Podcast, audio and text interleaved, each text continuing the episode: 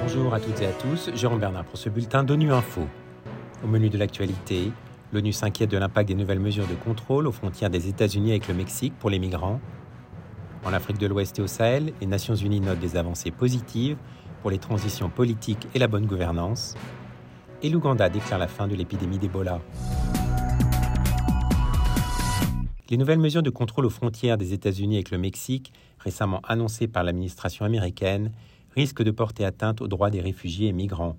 C'est ce qu'a affirmé ce mardi le chef des droits de l'homme de l'ONU, Volker Turk. Les précisions de sa porte-parole, Marta Hurtado. Les nouvelles mesures de contrôle aux frontières récemment annoncées par l'administration américaine risquent de saper les fondements du droit international des droits de l'homme et des droits des réfugiés. Pour le haut-commissaire Volker Turk, ces mesures semblent être en contradiction avec l'interdiction des expulsions collectives et les principes de non-refoulement. Les changements annoncés comprennent un recours au renvoi accéléré et l'extension de l'utilisation du titre 42 de l'ordonnance de santé publique pour permettre à chaque mois l'expulsion rapide vers les De quelques 30 000 Vénézuéliens, Haïtiens, Cubains et Nicaraguayens.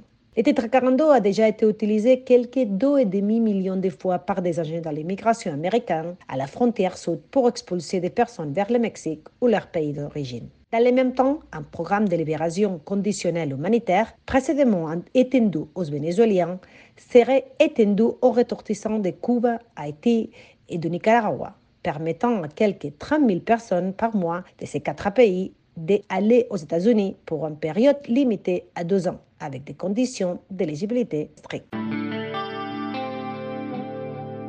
Présentant hier au Conseil de sécurité le rapport du secrétaire général sur l'Afrique de l'Ouest et le Sahel, la représentante spéciale adjointe pour cette région a constaté une aggravation de l'insécurité, particulièrement au Sahel, mais aussi a salué des avancées positives pour les transitions politiques et la bonne gouvernance.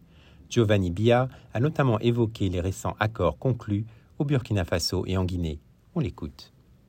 Nous sommes heureux de constater que, grâce aux efforts conjugués des acteurs nationaux, des institutions régionales et internationales, des accords ont été conclus sur la durée des transitions au Burkina Faso et en Guinée. UNOAS restera activement engagé dans le mécanisme de suivi et d'évaluation convenu entre le Burkina Faso et la CDAO et dans l'opérationnalisation du calendrier de transition en Guinée. Le système des Nations Unies devra poursuivre le soutien aux pays concernés en se concentrant sur la réponse aux griefs qui sont à l'origine des coups d'État. Au nombre de ces défis urgents, la lutte contre l'insécurité et l'intensification de l'assistance humanitaire pour contribuer à faire face de manière adéquate aux besoins urgents et fondamentaux des communautés sont d'une importance capitale dans un contexte où des millions de civils innocents demeurent aux prises d'attaques interminables, notamment au Mali et au Burkina Faso. L'épidémie d'Ebola en Ouganda est terminée, ont annoncé mercredi le ministère de la Santé du pays et l'Organisation mondiale de la santé, relevant que la maladie a coûté la vie à 55 personnes dans ce pays de l'Afrique orientale. Philippe Coste nous en dit plus. Cette victoire commence l'année sur une grande note d'espoir pour l'Afrique, s'est félicité Machisido Moeti, directrice régionale de l'OMS pour l'Afrique, en rappelant qu'il y a deux mois encore, Ebola menaçait de jeter une ombre sur le pays jusqu'en 2023, car l'épidémie avait atteint de grandes villes comme Kampala et Jinja. Selon l'Agence sanitaire mondiale, l'Ouganda a montré qu'Ebola peut être vaincu lorsque l'ensemble du système travaille de concert.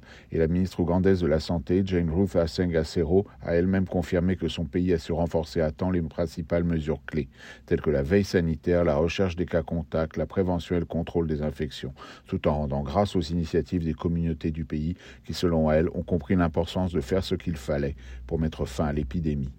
L'OMS, pour sa part, a contribué pour 6 millions de dollars à ces efforts et envoyé des dizaines d'agents de santé ainsi que des équipements médicaux. Plus encore, l'épidémie a donné l'occasion d'améliorer la logistique et d'intensifier les recherches sur cette souche soudanaise d'Ebola. Trois vaccins candidats ont été identifiés, dont 5000 doses sont arrivées à Kampala en un temps record début décembre. La poursuite du travail sur ces vaccins pourrait se révéler précieuse à l'avenir en cas de résurgence de la maladie. Voilà, fin du bulletin de Nu Info. Vous pouvez nous retrouver sur Internet et sur nos comptes médias sociaux, Twitter et Facebook. Merci de votre fidélité. À bientôt.